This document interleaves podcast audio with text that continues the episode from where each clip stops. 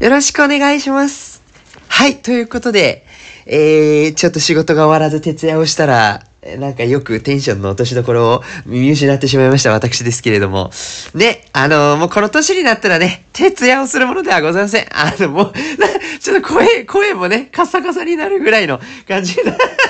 カサカサね、今日ね。はい、ということでね、まあ楽しいテンションですけれども、やっぱ徹夜した後にね、まあ酒飲むのもどうかと思いましたけれどもね、もうこのちょっと、ちょっとだけ飲まんとやってられんみたいなところありますのでね。はい、今日は楽しくね、なってきたところで、えー、デイスイレディオ行きますか。はいはいはい。ちょっとね、あの、更新がいつもよりは頻度をちょっと遅れておりますけれども、あんまり気になさらないでください。あの、その分ちゃんとしっかりね、お仕事させていただいておるということでね。はい、皆様どうぞよろしくお願いいたします。じゃあ、口上読みます。世知辛いを生き抜くのは至難の技。それでも明日また頑張れますように、お酒の力をお借りして吐き出しましょう、この感情。この番組は泥酔レイディオ、シラフじゃ言えないあんなことこんなこと、たまったまんまじゃ具合が悪い。喜怒哀楽まるっとひっくるめて好き勝手喋らせていただきます。というわけでこんばんは、ゲロ弱メンタルながら虚勢を張って生きてます、三好です。いやー、本当にね、この年になってまさか徹夜をするとは思いませんでした。なんだかんだ結構ね、いい時間になってまいりましたけど、まさかこんなね、いやー、徹夜なんざもうほんとね、年食ってやるもんではないと思いつつもですね、やっぱちょっとね、今、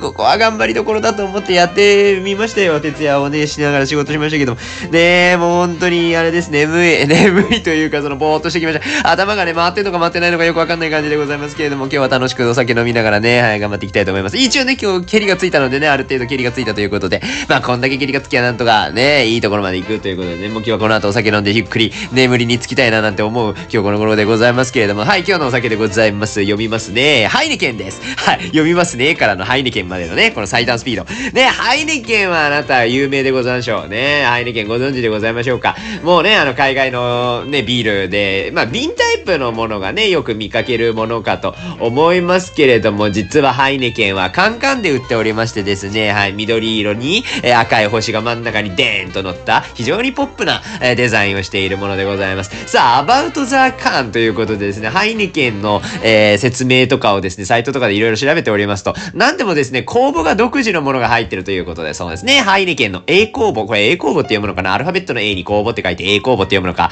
なんか特別なアルファ酵母みたいな読み方するのかちょっとわかりませんけれども、はい、このハイネケン独自の酵母が深い味わいとハイネケンらしいフルーティーなテイストを生み出しているということでございますね。はいはいはい、やはり企業秘密なんでしょう？あまりこう公開はなさってらっしゃらないですけれども、この決め手は酵母なんだというところのですね、まあ決め手は酵母っちゅうのがもうなんていうか、そのフレーズだけでちょっとお酒が飲みたくなるようなね、えー特殊な感じございますけれども。さあ、そんなこんななで、今日はですね、緑色のカンカンにふさわしい、えー緑色のロゴをしております、スタバのマグカップさんにも今日は今お隣にいらっしゃるんですけども、今日はあのーちょっとテンションが私もおかしいということで、どこにこう、落としどころをね、持っていけばいいのかというところもございますけれども、あの、よろしいでございましょうかちょっと入れさせていただいて、入れさせていただいてよろしいでしょうかね。あまりこう入れさせていただいてなんてちょっと卑猥な言葉はあまり言わない方がいいとは思いますけども、早速ですけど、カンカンをね、開けていきたいなと思います。この番組ちょっと下ネタは減らさんといかんですね。私が下ネタキャラじゃないからね、多分ね。あ、私のこと下ネタキャラって思ってるそんなわけないよね。私結構そういうピュア路線でやってらっしゃいますから、本当に。まあ、ピュア路線っていうか、ピュアなんですけど、まあいいんです。別にね、こういうおしとやかなところも出しつつ、ちょっとだけ大胆なところも醸し出すというところがね、もうモテる秘訣でございますから、まあモテたことないですけどね。はい、行きます。カンカン開けます。よいしょ。はい、ハイネケン。はい、ハイネケン。いいですね。どうですか？いいですよ。ね、色が。色が良きでございますわね。えー非常にですね、なんていうか、明るい色をしております。未来のよう、明るい未来でございますね。はいはいはい。色自体はですね、結構、えー薄めの、薄め、って明るいって言ったのに薄めって言ったり、ちょっとね、お忙しい感じではございますけれども、色味としてはちょっとね、えー、黄身がかかったような感じでございますかね。どちらかというとね。さあ、早速ですけど、いただきたいと思いつつ、ちょっと勢いよく入れすぎて泡ばっかりになっちゃったから、ちょっと待ってね。ちょっとゆっくり泡の消化を待って、泡の消化を待ちつつ、ちょっとだけをこう、注ぎ、注ぎ、縁のコップのフチコさんからこう、ちょっと注いで、量を調整しましたけどもね。はい、いただきます。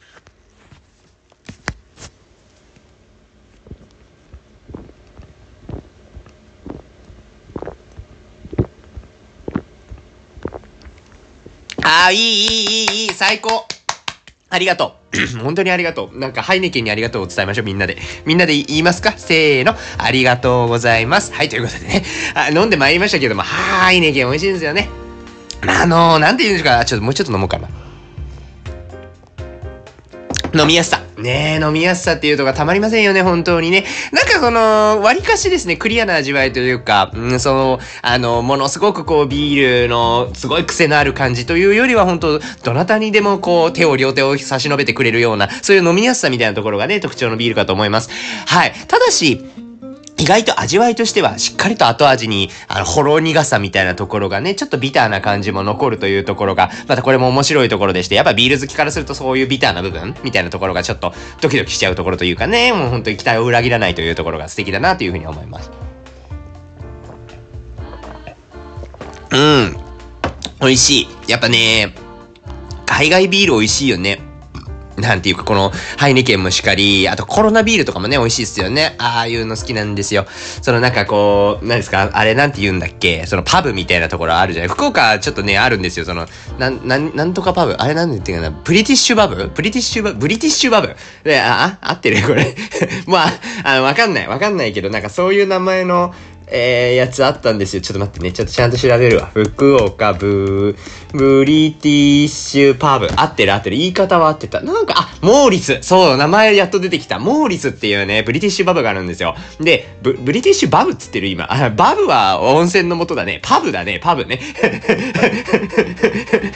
そうブリ、ブリティッシュパブね。のモーリスっていうところがございまして。あ、なんか中洲側に行くとヒッポとか、えー、大名のブラックシープとか、いろいろあるみたいですね。名前がね。あ、レッドボックス聞いたことあるわ、大名にもね、ございますけれども。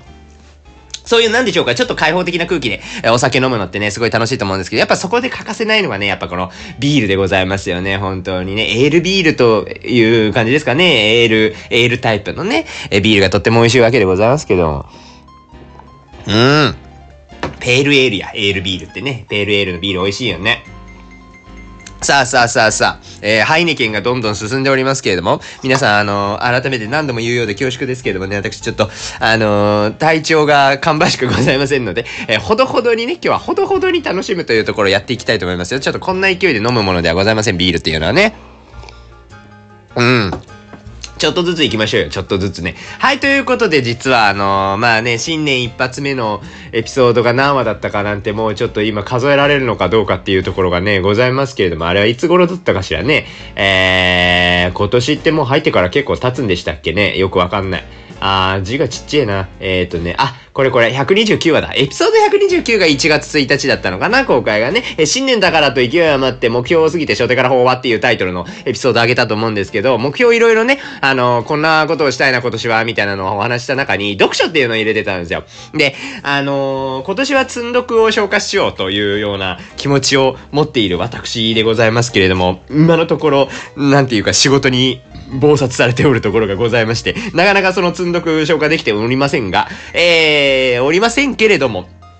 私としては読みたい本っていうものがいくつかございまして、えー、懲りもせずまた買いに行きました本屋さんでね。あの、毎年なんか1月とか1月、まあまあ、なんかね、お正月って、あの、ちょっと本屋さん寄って買いたい本が実はちょっと1冊だけあって、まあこれも後で紹介するんですけど、毎年1月になるとそれ買うついでにちょっと最近どんなのがあるんだろうって本屋見てて、なんか自分に響いたやつ2、3冊だけちょっと買っちゃうみたいなね、そういうのがあったりするんですよ。結構本屋寄っちゃうとそういうのがあって、なんでもそのなんか本屋さんで、こう、なんとなくこうビビッとくるみたいな体験っていうのが、どうもこう自分の今の悩んでいるものであるとか、考えている主要なトピックみたいなのが常に頭の中に実はこっそりありまして、そういう潜在意識みたいなのから、えー、本屋さんに並んでいる本の背表紙のタイトルの文字がパッとこう目に飛び込んでくるような、そういう実はシステマチックな仕組みが体の中にっていうか脳の中にあるんですって。で、本屋さんでビビッとくるっていうのは実は何もその運命的なものではなくって、実は脳の中にあるそういう文字情報との合致みたいなところが、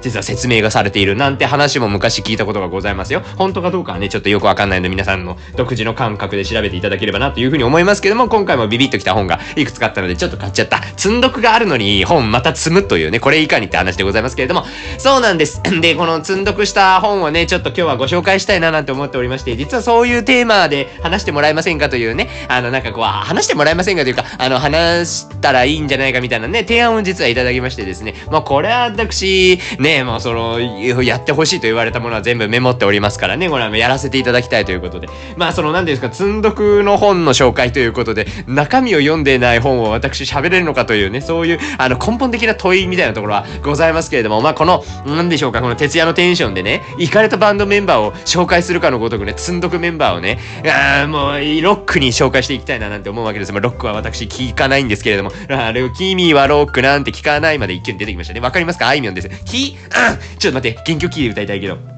まあ、出んのかな？き、君はロックなんか聞かないと思いながら本を紹介するわけなんですけど、そう、えー、まずね、一冊目からいきますか。その早速どんどんいきますよ。もうこのノリについていけるかいけないかは皆さんの判断にお任せいたしますけれども、まあ、ついていけなかったらもう、大丈夫です。そう、あの、無理、ここ追わないから、うちの泥酔レイディをなんか無理にこう聞かせるものでもないという自覚私持ってたりするので、あの、皆さんね、行ける範囲で自分の体調に合わせてこのラジオは聞いていただければというふうに思います。何もそんな数値にね、追われる人生じゃなくてもいいと私は思いますよ、本当にね。ちょ、ちょっともうちょっとハイネケン飲んでいい？うん。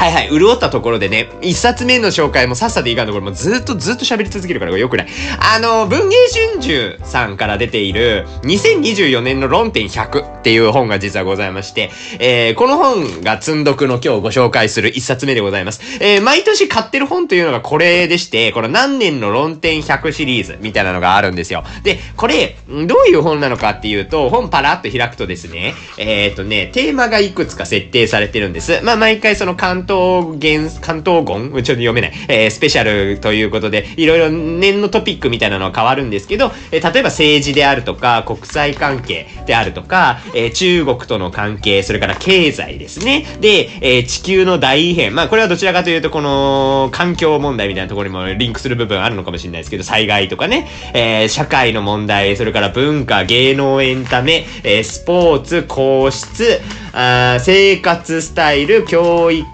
科学医療みたいなね、今言ったようなテーマで、それぞれ、著名人、各界の著名人が、あ論文を寄稿してるんですね。論文というか、まあ、割かしこの、誰もが手に取って読みやすいぐらいの、何文字ぐらいなんだろうか。結構ね、見開き多くても2ページ分ぐらいの本当に読みやすい分量で各界の著名人が文章を寄稿してくださってるんですよね。で、これがもういろんなテーマでブワーってたくさん載ってるみたいな本がこの、論点100っていうようなシリーズになってます。で、2024年も今年も無事に出ておりまして、えー、これは買っちゃって今ちょろっとだけね、本当にちょろっとだけパラーっと読んでるんですけど、何よりその、まあ、2023、まあまあ、これ、発行がね、発行が、えー、2024年の1月1日なんですね。で、ってことは2023年ぐらいからずっとこう、まあ、どのタイミングでかは存じ上げませんけれども、えー、2023年のまさにその最新のものっていうところを目の当たりにした各界の著名人が、えー、自分たちのその研究分野、あるいは自分たちの、えー、所属している世界において、えー、こういう点が課題であるとか、今の日本でこういうところが問題になってて、これをこういう風に解決したらいいんじゃないかみたいなね。まあ、その辺のいろんな、えー、お考えであったりとか、今の日本の現状っていうところを分かりやすくまとめてもらっているっていうところが、えー、一気に読めるというところで、かなり実は毎回楽しみにしている本の一冊の一つになっております。あのー、まあ、非常にね、その読みやすい分量になってるっていうところももちろんそうなんですけれども、えー、一冊でこんなに、えー、幅広いテーマというところを網羅できるっていうところが結構ポイントになっておりまして、えー、実はこれ高校生の、えー、小論対策とかでよく見かける本の一冊だったりするんですよね。まあ、小論対策ってまあどういうテーマで来るっていうところがわからないまま、えっ、ー、と、特に推薦の試験とか受ける高校生の皆さん、中学生の皆さん、中学生もあるんだろうね、きっとね。えー、中高生の皆さん、えー、みたいなところ、あ、大学生もそうじゃない？まあ、高校受験とか大学受験とかね、いろいろありますけれども、まあ、そういう中で、えー、いろんなニュース、今世の中に流れているいろんなニュースのいろんな方面、いろんな切り口っていうところを知って、えー、論文っていうものを書いていくっていうところが、まあ試験の対策の定石だったりするわけですけど、かなりね、その視点が広がるという意味ではこの一冊かなり有効だとずっと思っておりました。私自身も実は高校、これね、大学受験の時にそれこそなんかこういう論点系のシリーズって読ませられた記憶があるんですよね。高校の先生が、お前はちょっと知識がないからって言って、いや、まあまあ私知識なかったんですよ。あんまりニュースとか興味ない系の子だったので、本当にそのなんか論文、まあ一応推薦の試験を受けたんですけど、その論文を書くにあたり、文章は書けたとって、きっちり切り口とか知見が足りないよね、みたいな話になって、じゃあ一回これまず読んでみましょう、みたいなので、えー、提示された教科書みたいな役割だったのが、この多分論点シリーズだったような記憶があります。で、そっから、あ、なるほどね、これってすごく勉強になるんだなっていうのを思って、まあ、毎毎年買ってた気がするけどね。なんか1月1日になったらこれちょっと1冊ぐらいは買っとこうかなみたいな。なかなかね、ちょっと全部消化せずに積んどくっぽくなっちゃう時期とかもあるんですけど、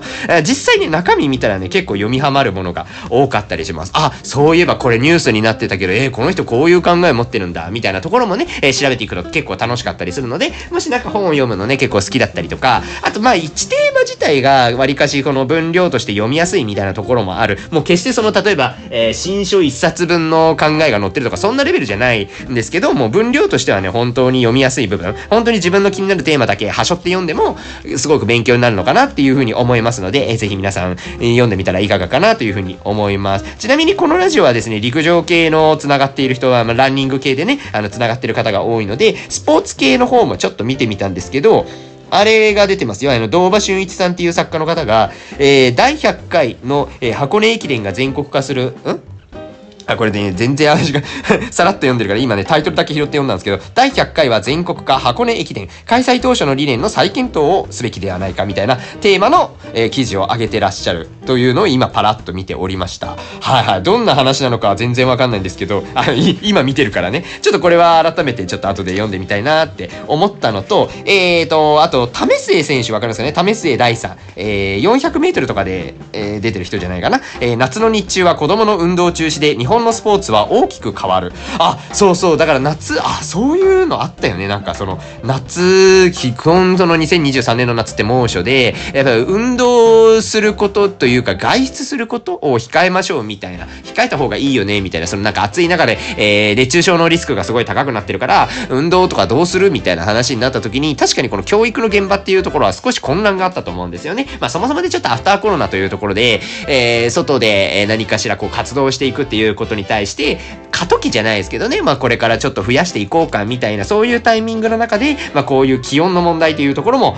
浮上していたのが2023年だったかなと思います。で、まあこれがね、今後どういう風になっていくのかみたいなところを多分、為末選手、為末選手って、そういう部分にもこう言及されるすごい人なのね。すごいね。面白いね。そう。結構ね、それこそなんかいつかの時はね、大迫傑さんが、この日本の論点みたい、あ、日本の論点じゃない、日本の論点だっけ？論点シリーズで、に文章寄稿されてて、えー、確かそのなんか陸上の教育について触れてらっしゃったんじゃなかったかな？っていう文章を上げてたりするので、実は結構、え、あの人の文章じゃん？みたいなのが結構出てくるので、面白い本でございます。何かしらね、この、ここからヒント得て、なんかこう、泥酔レイディオのネタにもできればなぁなんて思っておりますので、その際はなんかここから拾いましたよ、みたいなところは、えー、まあ根拠資料じゃないですけどね、出典としてご紹介させていただければなというふうに思います。はいはい、一冊でね、こんなに喋っちゃったので、ちゃっちゃかちゃっちゃかいきましょうね。もうほんとちょっと喉潤すわ。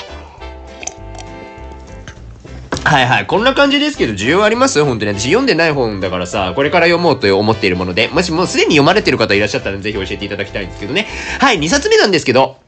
うんとね、えー、なんて言ったらいいんだろう。これは、物語系になるのかな？小説、あ、小説の部類になるのかもね。え、変な家という、は、お話ご存知でしょうか？え、実は私が読みたい積んどくにしては、えー、積んどくとしてはですね、変な家2。11の間取り図っていうような、えー、ミステリーの物語なんですけれども、実は1冊目、えー、変な家の1の方はもうすでに読んだんですよね。1と2はちなみに繋がってるお話ではないようなので、えー、それぞれのお話として別に読めるというところから、まあ1でも2でも好きな方っていうような感じでございます。えー、こちら作者の方が、ウケツさんと言われる方で、雨の穴という漢字で書いて、ウケツとなります。で、ウケツさんですね、見た目は結構インパクトのある見た目をされていらっしゃいまして、えー、全身黒ずくめに、えー、白いお面をかぶったような、え方になっております。実際 YouTuber でもあられるんですよね。もともとホラー作家なんですけど、YouTuber で YouTube 実際に上げてらっしゃってて、ボイスチェンジャーですごい高い声に設定されてて、こんにちは、ウケツと申します、みたいな声をされてらっしゃる方なんですよ。これ結構似てますよ、私ね、ちなみに言うとね。そう、で、ウケツさんはね、本当に何がすごいのかっていうと、このストーリーのね、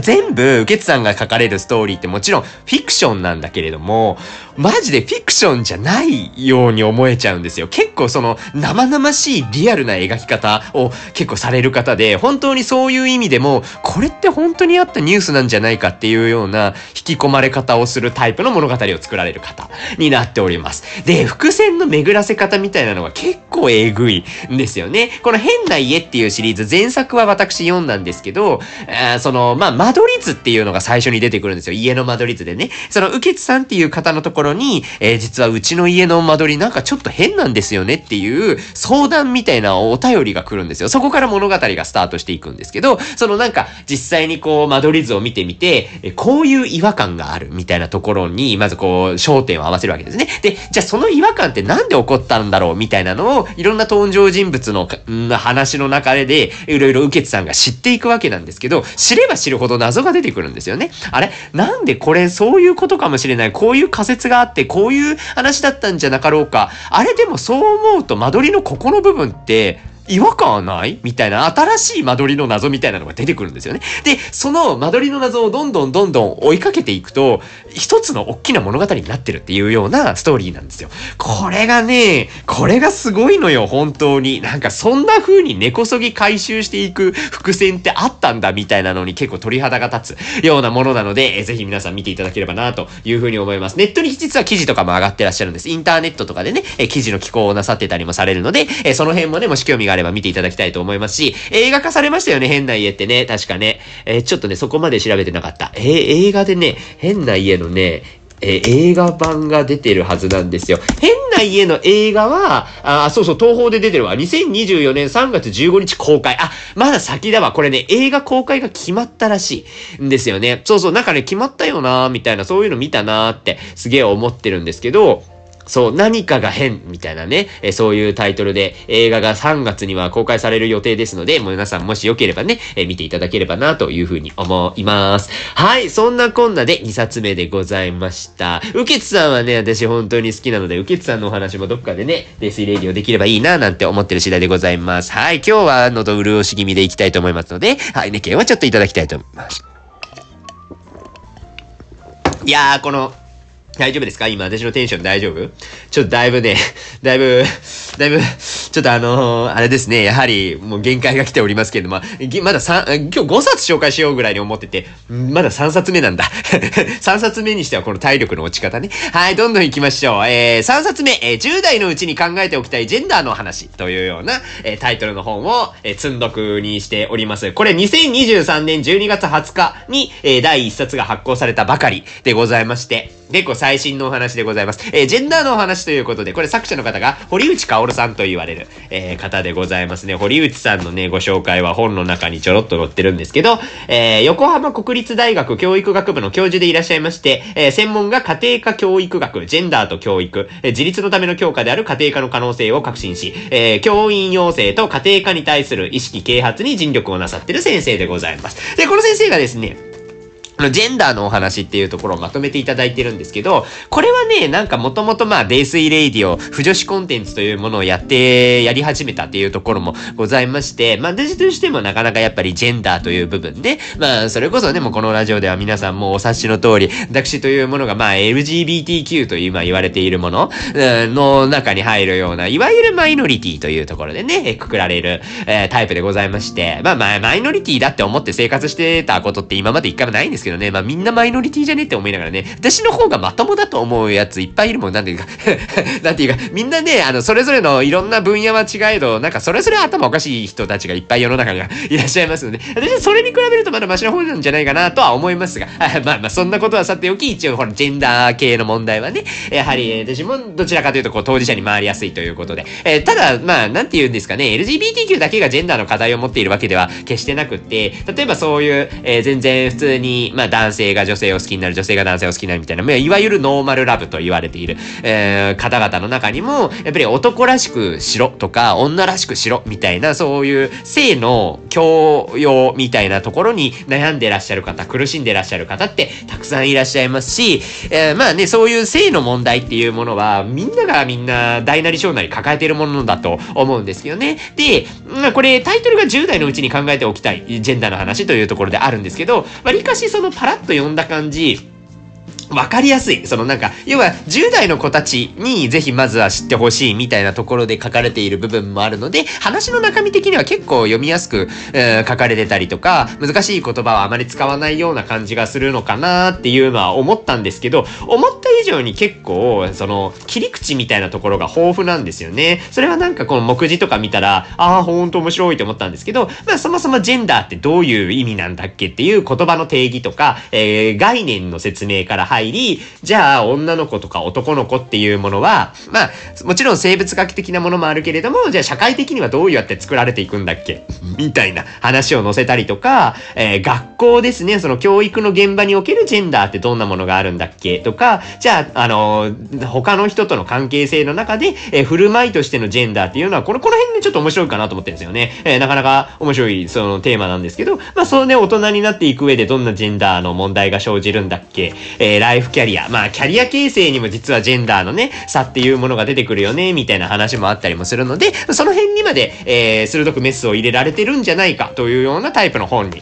なっております。これはね、やっぱちょっと一回勉強してみたかったんですよね、ジェンダー論みたいなところ。ね、で、なんか、いろんな話もあるんですよ、実際。その、なんていうか、こう、ジェンダーの本みたいなところはたくさんあるし、研究もものすごく進んでるところもあると思うんですけど、私やっぱちょっと不勉強なところもありまして、あまりその辺の、あ本格的な最新の研究みたいなところは存じ上げないので、まずちょっと取っかかりとなりそうな教科書的な本をちょっと探してたところがあったんですよね。で、その中でこの辺の10代のうちに考えておきたいジェンダーの話みたいな本がちょっと気になったので、これは試しに読んでみようみたいな風に思っている次第でございます。わりかしそのジェンダーの問題語ろうとするとね、こう思い込みみたいな、思い込みというか、それって当たり前でしょうみたいな固定概念に気づくことができたりもしますよね。例えばその何て言うんですか、色の話でいくと、男の子って、えー、青とか、みんな、まあ、青とか緑とか、で、女の子になりますと、こう、ピンクのイメージとかね、なんとなく色で性別をイメージするようなところって、うん、そうだよねって思われる方多いと思うんですけれども、まあ、この辺もね、一つの既成概念だったりするわけですよね。なんとなくそれでくくる。女の子ってピンクのイメージあるけど、女の子ってピンク好きなんでしょとか、男の子って青系がやっぱり、好きだから、ピンクじゃないよねみたいなね、ことをなんとなくイメージして生きてたりする我々でございますけれども、まあ、最近はね、その、例えばランドセルの色をもうちょっとこう自由に選択できるような世の中になってきてて、そこが少し緩和したようにも見えますけど、じゃあそれって、えっ、ー、と、性別におけるそのジェンダーっていうものが、あ自由になっているのかっていうとそういうわけでもないし、まあその自由にすることが本当にいいのかみたいなところ、まあそこもなんていうかしっかりと議論をされるべきでもあるので、この辺ってやっぱ考えることがたくさんあるんですよね。まあその辺のいろんなことを考えるきっかけになる一冊かなというふうに思っているので、えー、この辺もしっかりと読んでお話できればなとというふうに思います。はい、こんな感じでございますね。はい、4冊目になりますか？えー、どんどんいきますかね。訂正する力という本でございます。はい、こちらは、東博之さん、あ、東博樹さんごめんなさい。あ、東博樹さんとおっしゃいますね。はい、東博樹さん、批評家でいらっしゃいます。東京大学大学院博士課程修了、えー、株式会社言論創業者、あ、社長さんでいらっしゃるのね。で、いろんな本書かれてますね。えー、あ、懐かしい動物化するポストモダンみたいな本は、私確か、えー、大学の大学のね、選択授業でなんか読まされた記憶ありますよ。読まされたって言うとね、なんか 無理やり、無理やり読まされたみたいなね、意味合いに聞こえるかもしれないですけどね、えー、今回読みたいとしたのが、この訂正する力という本。これもね、結構最近の本じゃなかったであろうかと思うんですけれども、どこだっけ？えっ、ー、と、どっか書いてあったな。2023年の10月30日に第1釣り、第1釣りっていうもの、第1冊っていうもの、えっ、ー、と、えー、書稿が印刷されまして、発行されま、して、え、2023年の12月にはもう第4項が発行されているものですね。なかなか、え、人気のものというところではないでしょうか。はい。これはですね、前にも少しお話をしましたけれども、オンラインで、えっ、ー、と、読書会みたいなのを定期的にやってるんですよ。で、で、まあ、定期的にというか、私が割かしその最近、ちょっと 仕事、仕事詰まってて、ごめん、ちょっとリスケしていいみたいなことを言いがちになった、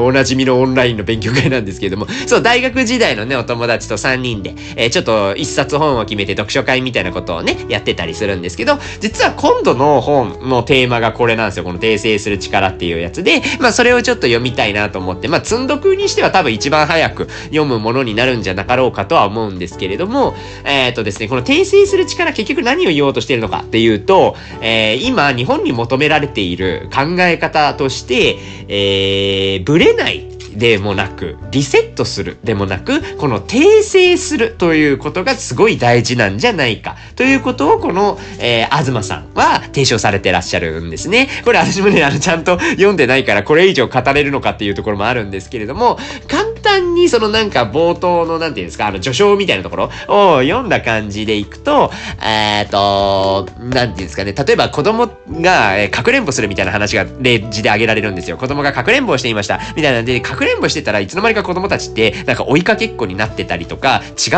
う遊びになってたりとかすることってあるじゃないですか。あそれが実は訂正するということなんだよっていうのが例として上がってて、確かに子供たちがこう遊んでて、なんか遊びの流れでなんかいつの間にか違う遊びしてるみたいなのってなんとなくイメージつくと思うんですけど、別にそれは、えー、遊びをしながら急によしもうやめよう遊び遊ばないみたいなことをしてるわけでもなく、えー、ブレないなので、もうずっ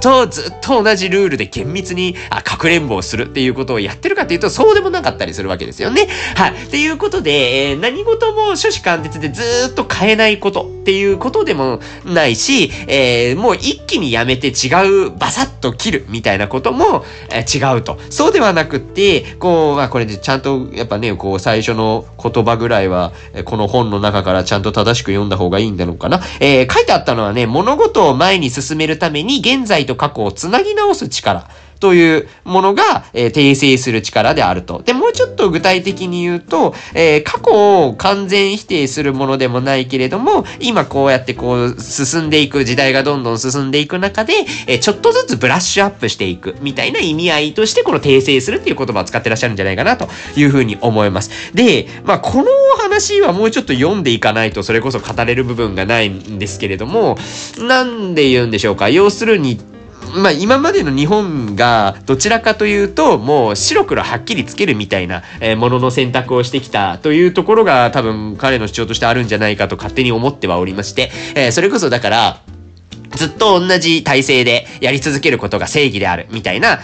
なんか知らない間にもう持っている感覚であったりとか、あるいはもう逆に、そのなんか一気にもうやめるべき、もうなんかこれはやめなきゃダメだみたいな、新しいものに変えるべきだみたいな、なんかちょっと、あの、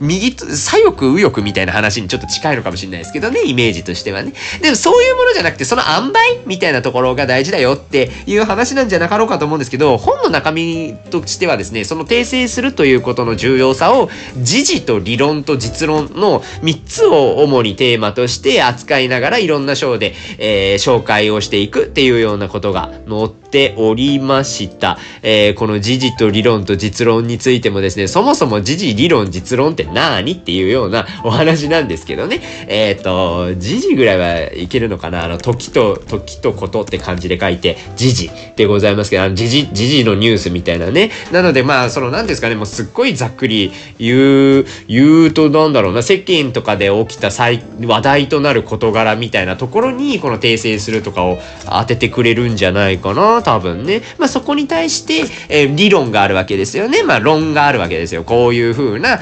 えー、論理で動いてるんじゃないかという論があってまあそのなんか実論実論って何？じゃ実論っていうのは何になるんだろう？時事が最近のニュースでしょ？で、そこに対して理論っていうものがあるんでしょ？で、実在論は、えー、意識や主観を超えた独立の客観的実在を認め、あ、これ実在論の説明や。じ、実、実論？うーん、読んでからちゃんと説明する。うん、なんかちょっと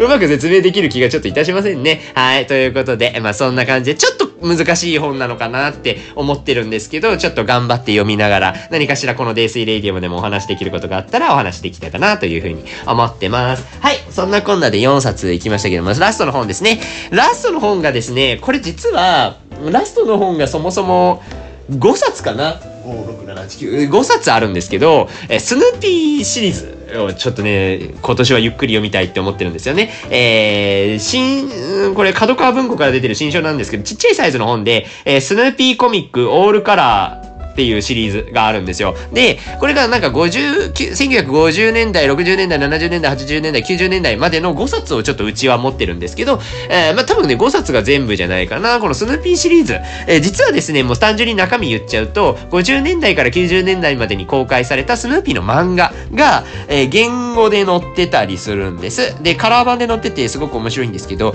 まあその翻訳ももちろんね、あるのはあるんですが、このスヌーピーたちのこのいろんな一コマ一コマっていうところろを全部載せている、その50年代から90年代まで5冊に分けて載せているっていうような本になっております。スヌーピー可愛いよね、まずね、そもそもでね。っていうところもあるんですけど、その漫画の中身自体が結構、なんて言うんでしょうか、ちょっと学びにつながる発想があるというか、この切り口がね、実はなんか程よい、程よい心地よさみたいなのを放ってたりするんですよね。その一言一言で結構ちょっと特徴的なものがあったりとか、発想にちょっとほっこりしたりとかね、そういうなんかこう気持ち的に落ち着く上でもすごく素敵なお話がいっぱい載っているので、これは実はちょっと衝動買いして5冊ガッて買っちゃったんですけど、そういえばゆっくり読んでなかったなと思って改めて、えー、積んどくに設定しました。みたいなところになりますかね。うーん、そうそう。ちょっと前のやつかな。もう令和じゃないんだよね。平成28年とかだから、だいぶね、あのー、発刊、発行されてからちょっと時間は経ってるんですけど、そもそもね、中身としてね、1950年から1990年代のスヌーピーの漫画っていうところを紹介している本になりますので、色あせることがない、えー、書籍なのかなというところで思っておる次第でございます。はーんとね、作者さんは皆さんご存知ですかねもともと原作作られているのがチャールズさんっていうね、ね名前の方なんですけれども、えー、ちょっとお待ちを、ちょっとお待ちをでございますよ。チャールズ・ M・ シュルツさん。まあ、M なんだっけ？まあ、チャールズ・マー、まあ、モンローだった。チャールズ・モンロー・シュルツさんですね。えー、っていう方が原作で作られているってやつです。もうスヌーピーの原作ってピーナッツっていうタイトルの、えー、漫画になりますけれどもね。それを作られている、えー、やつを、翻訳をね、谷川俊太郎さんがされてるんですよ。谷川俊太郎さんは皆さんご存知ですかね？あの詩を作ったりする方いらっしゃるかと思いますがご存知でしょうか？私は朝のリレーをよく覚えてるんですけどね。朝のリレーとかわかります？あ、載ってたっけこれ？え、ちょっと待って、検索出すわ。朝のリレー。谷川俊太郎さんの朝のリレーは、あれ、いつだったかな？中学校の教科書じゃないかな？載ってるんですよ、国語の教科書に。で、それがずっと残ってて、あの、カムチャツカの若者がみたいなやつ。ごぞ、これ82年とかに発表された詩なんですよね。えー、カムチャツカの若者がキリンの夢を見ているとき、メキシコの娘は朝もやの中でバスを待っている。ニューヨークの少女が微笑みながら寝返りを打つとき、ローマの少年は中東を染める朝日にウインクする。この地球ではいつもどこかで朝が始まっている。僕らは朝をリレーするのだ。みたいなやつですね。はい、この辺のね、詩が、えー、谷川俊太郎さんが作られている詩なんですけど、実はその谷川俊太郎さんがいい感じに訳していただいているという、その訳自体もちょっと文学的に楽しめちゃうというところがあるので、えー、個人的には二度美味しいみたいなところがありますかね。まあ、英語の勉強としてこれ使うのも結構できちゃったりするみたいなところもあるんですよ。あ、なるほどね、こういう風に英語使ってるんだみたいなね。英語読んで、えー、その雰囲気を味わった後に、えー、日本語訳っていう、これはもう谷川俊太郎さんの日本語訳っていうのを、えー、堪能して、そして意味を楽しみながらみたいなね、絵面で楽しみつつ、文字で楽しみつつ、え意味で楽しむというね、3つの楽しみ方ができるようなお本になっております。それが5冊もあるからね、50年代から90年代まで。で、そのなんか50から90でどんな変化があってるんだっけみたいなところを見るのも結構楽しかったりするので、まあそういう意味でもこのスヌーピーの本も今年ちゃんと5冊綺麗に読んでしまおうかななんて思ってる次第でございます。はい、そんなこんなで、えー、5つの、まあ、正確には5冊じゃないんですけどね、えー、本の積んどくのご紹介させていただきました。積んどくの紹介してるとやっぱ読みたくなってきますわね。今ちょろっとね、あの、こっそりこう喋りながらね、普通、どうせ、どうせこれ、あの、音声情報なのでね、あの、皆さんわかんないだろうと思ったので、あの、勝手に読んでたんですけども、楽しいでございますわね。はい、やっぱり読んでみるというのはいいものでございます。読書はね、人の心を豊かにすると申し上げますけれども、よくね、申しておりますけれども、本当にそうだと思います。やはり読書に時間を使うみたいなところもね、すごい大事だと思いますし、これなんか年どんどん取ってきますと、このちっちゃい文字が読みにくくなってきますとですね、なかなかこう本を読むということ自体が億劫になるというのもよく聞く話でございます。よく聞く話というのは我が母親がそのように申し上げておりましたよ。いやーもうほんとさ、もう目がさ、悪くなったらさ、もう本とか読みたくないよねって言いながらネットめっちゃパソコンガン見で見てました。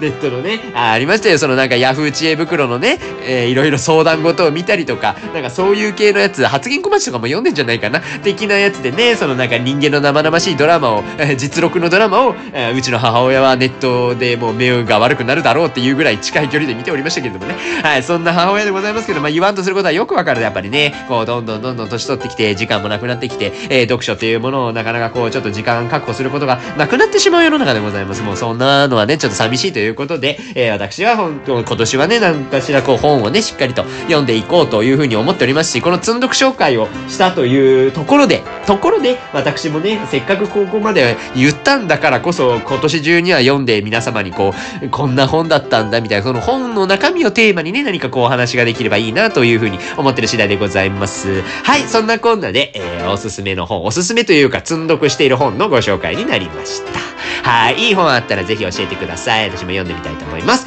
はい、ということで、肝臓は定期的に倒れつつ明日も頑張りましょう。デイスイレディオまた次回の飲み会でお会いいたしましょう。本日もご視聴いただきまして、ありがとうございました。